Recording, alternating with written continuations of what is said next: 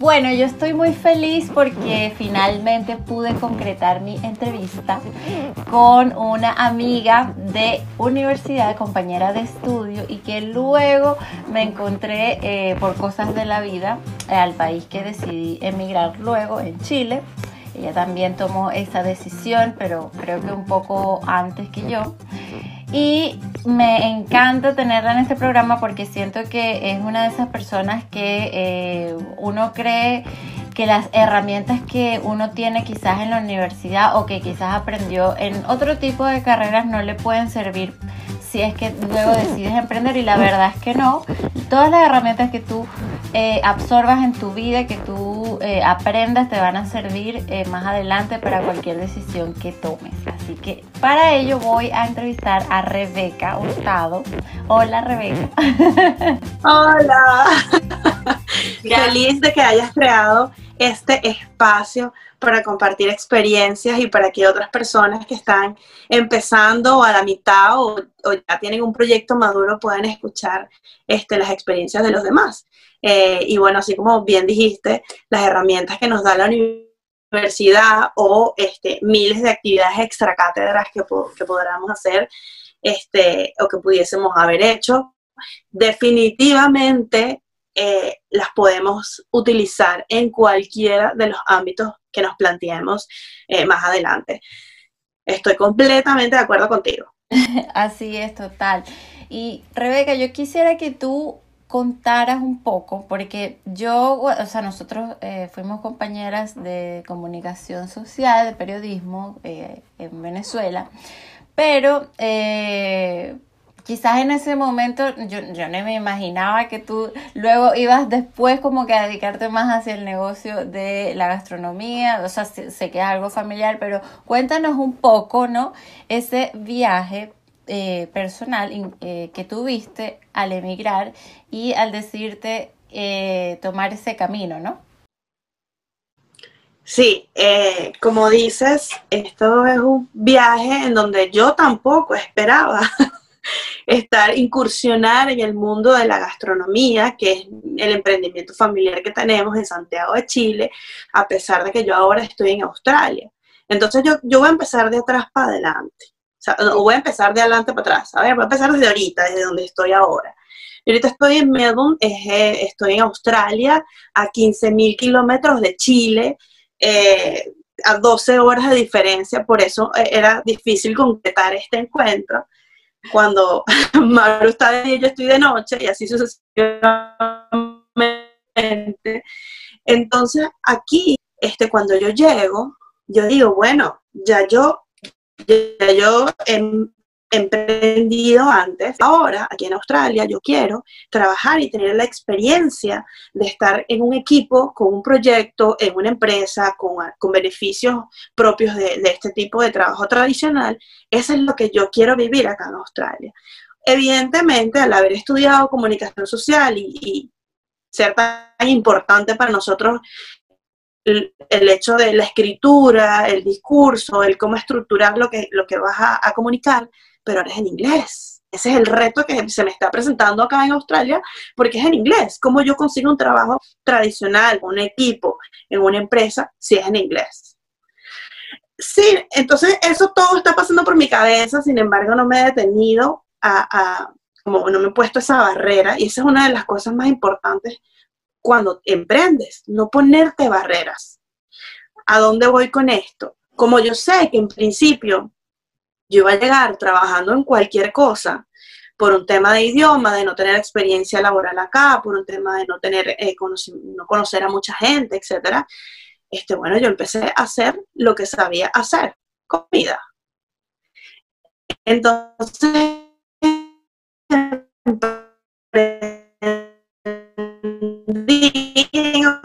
Australia con Chile. Entonces, eh, es importante eh, no ponerse ese freno de todas estas cosas que ya les mencioné a la hora de irse a otro país, cosa que en Santiago de Chile tampoco me lo puse. En Santiago de Chile mi intención eh, no era tener un restaurante, mi intención no era emprender en comida, pero se fueron dando las cosas de tal forma que lo que sí quería yo era poder compartir a través de algo la cultura de venezolana, porque para mí es importante mantener esa memoria cultural viva, esa memoria eh, de tradiciones ahí. Entonces, la forma en que lo logramos fue a través de la cocina. Eso a mí me parece este, maravilloso y me llena de, de mucho regocijo y me da muchas sensaciones, porque finalmente en esta vida es bonito dejar algo como un legado, algo ahí, algo que estás haciendo por, por el bien común o por un, grupo de personas, en este caso por Venezuela. Excelente. Fíjate que hay muchas personas que les pasa también que emigran o, o toman la decisión de dejar atrás eh, su país, no tiene que ser Venezuela sí o sí, sino muchos emigrantes también, y coinciden en que llevar esa eh, recuerdo o, o esa sinónimo de cultura de su país, ese folclore, a donde vayan, eh, siempre les va a ir bien porque siempre van a, a encontrar comunidades o, o, son como un, yo creo, eh, un espacio de, de folclore de su país a donde quiera que estén. Y yo creo que eso es lo que ha pasado con Papelón donde ustedes también eh, han hecho colaboraciones también para ayudar a personas, eh, digamos, eh, que se dedican más o menos a lo mismo, ¿no? Si nos puedes contar un poco de esto.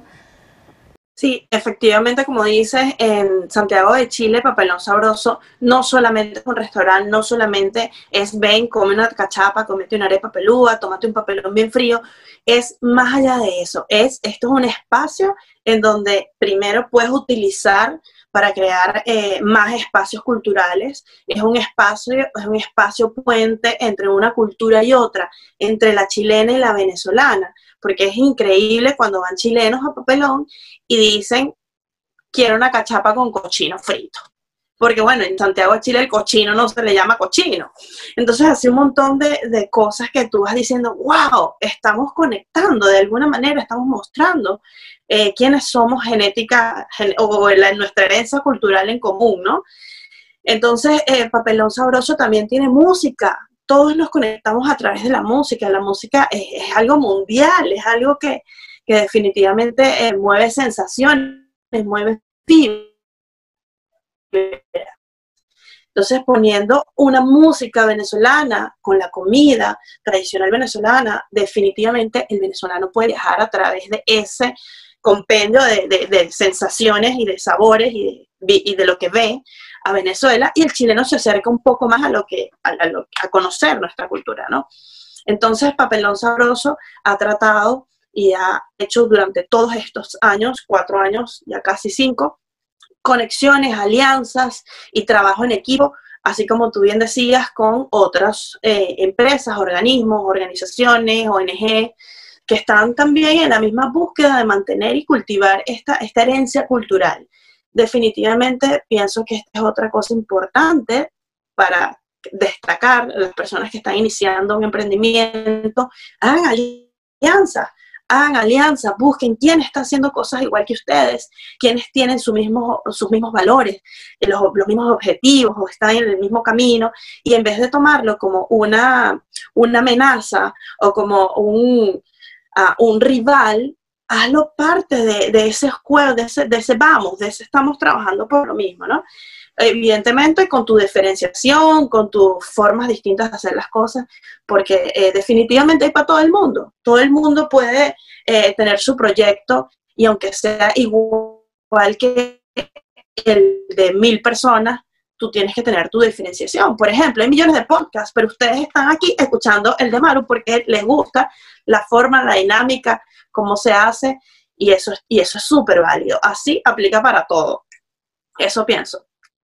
Sí, estoy de acuerdo. Y es importante eso que mencionaste y te quería consultar también tu experiencia como más personal, ¿no? No, no ya como de papelón, sino como de Rebeca eh, emprendedora, que ahora estás en un nuevo reto porque estás en otro país, acá ya tenías como más eh, tiempo, habías conocido un poco más los negocios, pero ahora estás en otro país, ¿no? Estás en, en otra cultura y eh, un poco eso, cuando uno está, digamos, solo, porque en realidad nunca estamos solos, siempre conocemos a gente que nos colabora y que, y que nos ayuda de cierta manera.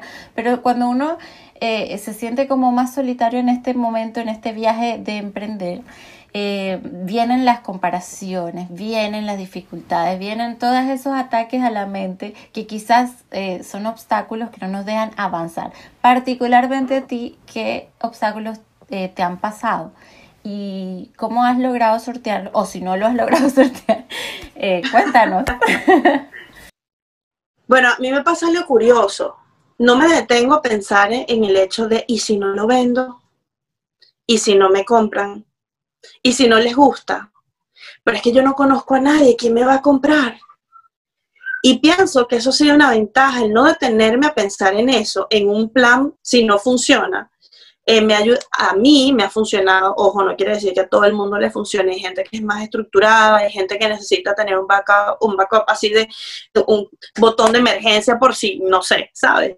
En mi caso es, yo estoy segura de mi producto, yo sé que lo hago bien, yo sé lo que estoy haciendo, ahora tengo que buscar la forma de venderlo, de introducirlo, de mostrarlo, de, de contarlo. Sobre todo de contarlo, porque finalmente eh, no se trata de hola, te ofrezco una cachapa con cochino. Se trata de esta cachapa con cochino te va a llevar a Yapure, te va a llevar a Chagua, te va a llevar a San Juan de los Morros, al Cachapón de María, te vas a trasladar, te va a traer un montón de sensaciones y emociones, pero eso lo tienes que contar y transmitir, no solamente hola vendo tal cosa, hola ofrezco tal cosa. Entonces, em, el reto que tengo acá es mostrar esto a los, a los australianos o a cualquier otra nacionalidad, porque es otro idioma. En Chile estaba el mismo reto, pero él era menor porque es el mismo idioma. Bueno, casi el mismo idioma a veces.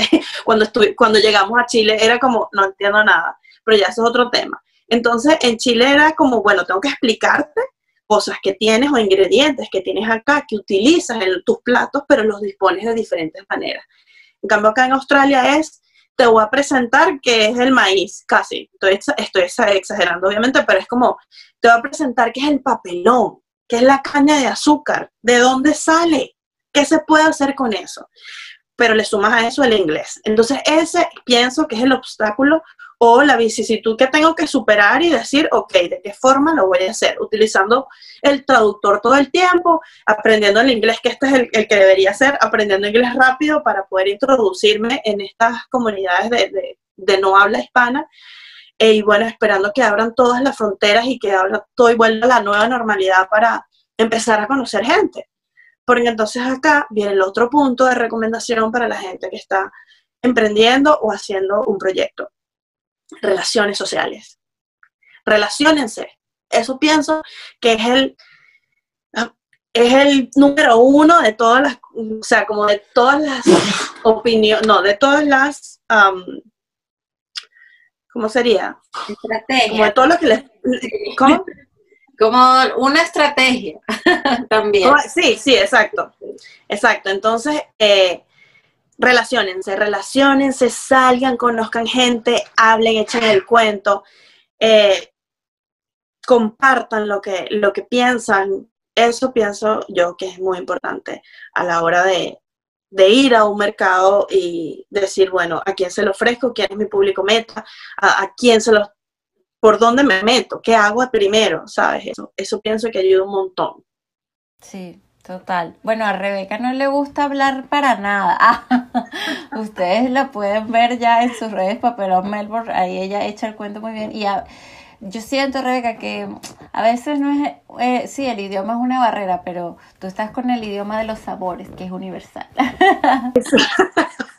sí, exacto. Yo también lo pienso. Y a pesar de que este, el inglés lo machuco todavía, o sea, es como, bueno, ahí voy. Eh, no me da vergüenza darle, no me da vergüenza decir, hola, soy venezolana, hago esto, me gusta esto, etc. Eh, y eso también es un punto positivo. Y pienso que próximamente voy a tener el idioma como más dominado. Quizás no voy a hablar como hablo en español todavía, pero eventualmente pasará. Eventualmente pasará, espero que sea pronto. Claro que sí, claro que sí. Oye, Rebe, eh, tocaste un tema eh, muy eh, esencial porque mm, he conocido muchos emprendedores también, eh, bueno, no es por hablar de los venezolanos siempre, pero este es como un tema ya particular, que tienen esa misma barrera de que es que yo, no sé si te pasó a ti o conoces a alguien que le haya pasado, eh, es que yo me dedicaba a esto y entonces no sé hacer más nada que esto y ahora tengo que aprender otra cosa. Es que yo era esto, como, em, ¿cómo decir ¿no? que, que quizás aferrarse a lo anterior no es lo mejor para avanzar, ¿no? Entiendo el punto, sí. Muchas personas eh, tienen esa estructura ahí lineal, pero resulta que puedes ser multipasión. Tú puedes ser músico y médico.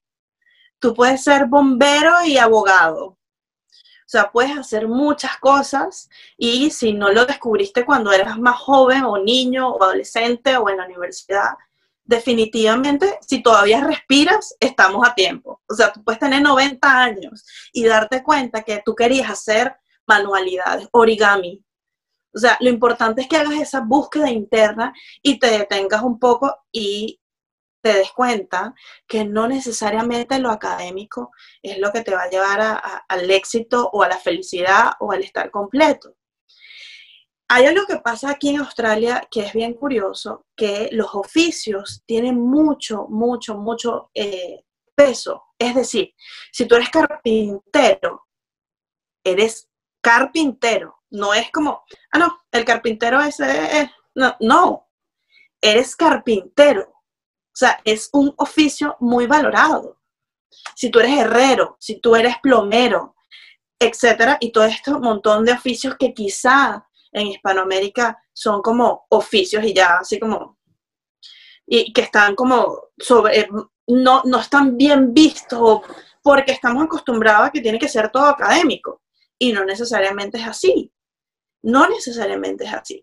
Puedes usar tus herramientas académicas para hacer eso que te apasiona, te gusta, te va a dar dinero igual y vas a tener una vida definitivamente o quizá un poco más holgada en tiempo para ti mismo, para tu familia, para hacer tus hobbies, lo que te gusta, para jugar tenis, para irte para la playa, para comprarte un velero y darle la vuelta al océano, no sé. Pero eh, lo que yo les digo es, en palabras criollísimas, no, no voy a decir palabras criollísimas, mejor, mejor que no, es que yo soy un pueblo, mejor que no. mejor que no. Entonces, eh, dejen la tontería y salgan a descubrir ¿Cuál es esa otra pasión que pudiesen desarrollar y tener, aparte de la que ya estudiaron, de la que ya vivieron millones de años, la experiencia que ya tuvieron por mucho tiempo? Sálganse de ese confort, sálganse de... Arriesguense, arriesguense, la vida es una. bueno, no sabemos si existen otras vidas y si vuelves a nacer y todo esto, ah, pero ah, la que tienes ahorita es esta. Entonces, nunca es tarde, nunca es tarde para lanzarse a hacer algo distinto. Eso pienso. Yo creo, también estoy de acuerdo, y yo también creo que el, si, no has pensado en, qué otras cosas puedes hacer, yo creo que si este año no lo pensaste, estás muy atrasado porque imagínate todo lo que ha pasado, la gente que se dedicaba a algo tuvo que reinventarse, hacer otro tipo de cosas. Claro, yo creo que el mismo mundo nos está obligando a adaptarnos, ¿no? Y con esto ya quiero como ir cerrando, Rebe. Eh, ¿Cómo te has ido adaptando? O sea, sé que tienes mucha pasión, mucha, eh, como que los retos que vengan, si vienen, yo los hago, pero también hay un tema de, adaptarse también a, lo que está pasando de la pandemia, y quizás no puedes salir tanto como eh, podías hacerlo anteriormente, o, lo que tú tenías en mente, quizás no pudiste hacerlo. y cómo decirle a la gente que reinventarse no es malo, que adaptarse al nuevo tiempo no es malo. Eh, ya yo estaba respondiendo, me está bien, está bien. Eh, mira, hay algo que, que funciona, o al menos a mí me ha funcionado, insisto, es el tema de la actitud. usted no puede tener que comer, pero si, si usted tiene una actitud de, bueno, por lo menos con esto rebaja un poquito, bueno, por lo menos con, no como tanta chuchería, me explico, si, si, si es un buen ejemplo, eh, todo reside en la actitud. Cuando yo llego a Chile, o cuando llegué a Chile en 2015, yo, yo decía como, primera vez que voy a vivir en un país con cuatro estaciones. Eso es diferente a decir, ay, no, que viene el frío, no. O sea, es distinto decir, bueno, ahora voy a tener que empezar a comprar ropa de invierno que no tengo idea cómo se usa, qué se pone, cómo me la combino, parezco un bollito amarrado. O sea, este en vez de decir eso, o sea, digo eso en vez de decir, yo no, no, el frío no, el frío no me gusta, eso es horrible. Vamos a ver la vamos a ver eso distinto que hay ahí. Ya, ya, ya Venezuela, ya las playas, ya el Salto Ángel, la arepa de RNPP, ya eso lo conocemos. ¿Qué es eso otro que se nos está presentando en la vida cuando eres migrante? ¿Cuál es esa, otro, esa otra situación, ese otro lugar que tenemos que conocer o que podemos conocer? Porque, ojo, no todo el mundo tiene que hacer lo mismo y no todo el mundo tiene el mismo tiempo.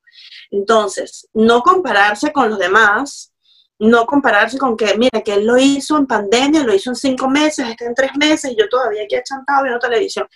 No, si te tienes que preguntar por qué te quedaste todos los meses viendo televisión, viendo televisión pero también date tu tiempo, conócete y eh, cómo te adaptas a esas cosas. Eso a mí me ha funcionado y es por eso que estando aquí o allá, estoy como una esponjita, quiero conocer, quiero ver por qué hacen esto, por qué hacen aquello, me busco un libro, me leo en internet, mira, es que Australia, ah, Australia es de, es de Reino Unido, es de Gran Bretaña, Australia, ah, ya, es de la colonia, ¿sabes? Entonces este montón de cosas, sumergirse en esta nueva cultura, sumergirse en este nuevo lugar a donde estamos, porque puede ser que no seas migrante, pero estás en una nueva empresa, puede ser que no seas migrante, pero estás en un viaje, entonces, es como, como dice el verso, a donde fueres, haz lo que vieres. Sumérgete en esa cultura. No necesariamente tienes que tú adaptar esas tradiciones o adaptar esas formas de hacer las cosas, pero sí conocerlas para entenderlas, no criticarlas o al menos opinar con una base de, eh, conocimiento y no solamente porque hay que feos son o que tal son o que porque hacen esto, porque hacen aquello sí me explico un poco acerca de esto. Entonces, bueno, esa es mi recomendación, eh, la actitud, actitud y curiosidad para los lugares a donde llegamos, a donde estamos y lo que estamos haciendo nuevo. Eso. Me encantaron. Eh, bueno, Rebe, ustedes saben que Rebeca es una buena vendedora porque ella le encanta hablar, el dios del don de la palabra. y bueno, este podcast de Rebe se llama Mi Primera Venta porque eh, es un poco como que revisar ese primer viaje o esa primera experiencia que tuvimos y que nos gustó y nos, dijo a nosotros mismos, oye, lo estás haciendo bien, lo estás, vas por buen camino. ¿Cuál fue esa primera venta tuya? No tiene que ser de papelón, puede ser más personal, de algún emprendimiento que hayas tenido como más temprano, que te dijo, oye, yo estoy buena para esto. Ay, yo me voy a, a vender. Bueno, recuerdo en cuarto grado, en el colegio, recuerdo que éramos 12 niños por salón y habían restricciones en la venta de chucherías, sobre todo de chupetas y chicles. No se vendía ni chupetas ni chicles en la escuela. Y yo dije, mm, pero si es algo que no se vende y que todos quieren, yo pudiera venderlo. Ojo, e, es, ojo, no estoy, ah, no les estoy diciendo vayan a cosas prohibidas o, no dentro de las reglas, pero esto es una, para que vean una metáfora, que algo que pasó de verdad. Entonces, pues, efectivamente, le digo a mi papá, papá, ¿cuánto cuesta un paquete de chupeta? Ah, cuesta tanto. Ok, ¿me puedes llevar a comprar uno? Vale, fui, compré mi paquete de chupeta porque también cabe destacar que para nosotros y mis hermanos y para mí siempre fue, si usted quiere inventar, usted debe tener dinero para eso. No es papá, dame plata para. usted, usted se puede ir de viaje donde quiera. Usted tiene el permiso de hacer lo que quiera, pero tiene que tener su dinero. Entonces, obviamente, eso era un incentivo a hay que moverse. Bueno, me compro mi paquete de chupetas y me voy al colegio. Y empiezo a vender chupetas y chicles y con eso hice, junto a mi hermana, hicimos el primer millón. Entonces es como cuarto grado, cuarto, quinto grado y haber conseguido un millón de bolívares en aquella época era como, no puede ser, ¿qué es esto? Entonces, bueno, por ahí se, se nos fue abriendo la mente en emprendimiento, venta, posicionamiento, quién es el cliente, todo este mundillo. Y pues aquí estábamos, cada una haciendo proyectos en conjunto, proyectos separados y cada una eh, aplicando las mismas cosas que aplicábamos desde siempre dentro de la ley. Ya no estamos vendiendo chupetas y chupetas y chicles en una escuela donde no se podía. Este, es otra recomendación, hagan las cosas bien, hagan las cosas dentro de los parámetros en donde están porque por eso funcionan las cosas, porque la gente respeta las reglas, las normas y cumple con sus deberes. Eso. Me encantó la mentalidad, la mentalidad de negocio desde niña. y fue así porque en la universidad no sé qué emprendimiento también tenías, no me acuerdo. Y yo recuerdo que estás como en una feria también. Sí, vamos a tener una feria aquí con mi hermana, con Raquel. Eh, Raquel, sí. Y bueno, siempre con esa mentalidad me encanta, familiar, modo negocio vendíamos accesorios, las franelas que decían yo amo la católica. Accesorios. Porque ahí recuerdo que nos dimos cuenta que no había merchandising en la universidad. No había una tienda y no había nada donde comprar eso. Y fue como, Raquel, aquí está. Listo. Re, la gente de, Australia, ¿cómo te puede contactar? La gente de cualquier lugar te puede escribir eh, para pedirte consejo, para que tú le mandes ánimo no sé, dinos cómo te pueden contactar. Con muchísimo gusto, el que quiera seguir escuchando historias, cuentos, anécdotas y formas de hacer las cosas cuando eres migrante dos veces, puede escribirme a través de eh, las redes sociales Rebeca con K. Mi nombre es con B pequeña, con K, así me pueden conseguir en todos lados. Y Papelón Sabroso en Santiago de Chile, si usted quiere comerse una casa.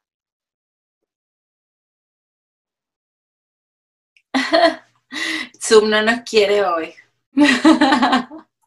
y bueno, con mucho gusto, ambas cosas. Aquí estoy. Así que bueno.